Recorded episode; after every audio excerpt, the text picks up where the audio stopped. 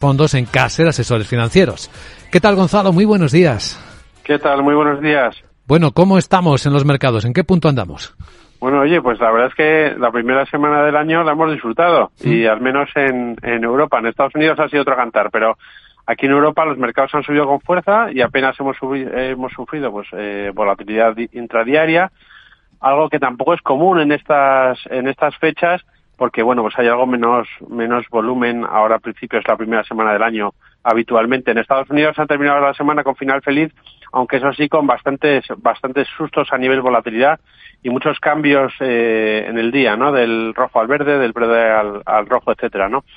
Las bolsas europeas pues se han apoyado en datos macros eh, sólidos, ya que tanto los PMI como los datos de inflación pues han salido mejor de lo esperado y por su parte, pues el, petróleo cayó con bastante fuerza.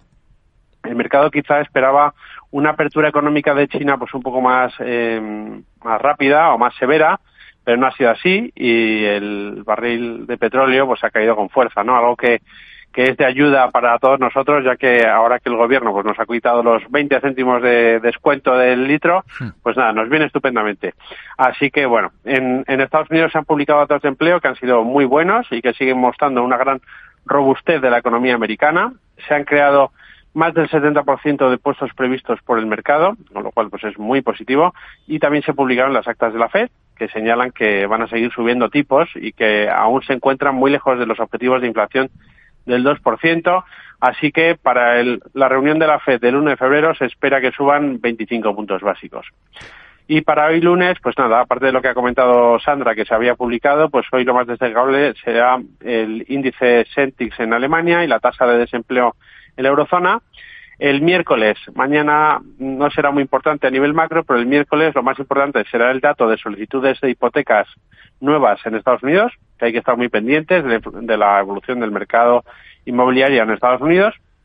Y el jueves vendrá el plato fuerte o los platos fuertes con el IPC en China y también en Estados Unidos. Se estima pues una rebaja de cuatro décimas tanto para la inflación eh, general como la subyacente. Y bueno, por último, el viernes tendremos balanza comercial en China, datos de IPC en España y sentimiento de la Universidad de Michigan en Estados Unidos. Y ya esta semana pues empieza también el plano micro, publicación de resultados. Tendremos los primeros resultados empresariales con algunas empresas grandes, ¿no? Y los bancos como United Health, Delta Airlines y luego bancos o, gestoras, ¿no? En este caso como BlackRock, eh, Bank of America, Wells Fargo, JP Morgan o Citigroup. Muy bien, mapa perfectamente trazado, como siempre, y que agradecemos a Gonzalo García, responsable de asesoramiento y análisis de fondos en Caser Asesores Financieros. Gracias, Gonzalo. Buen lunes, buena semana.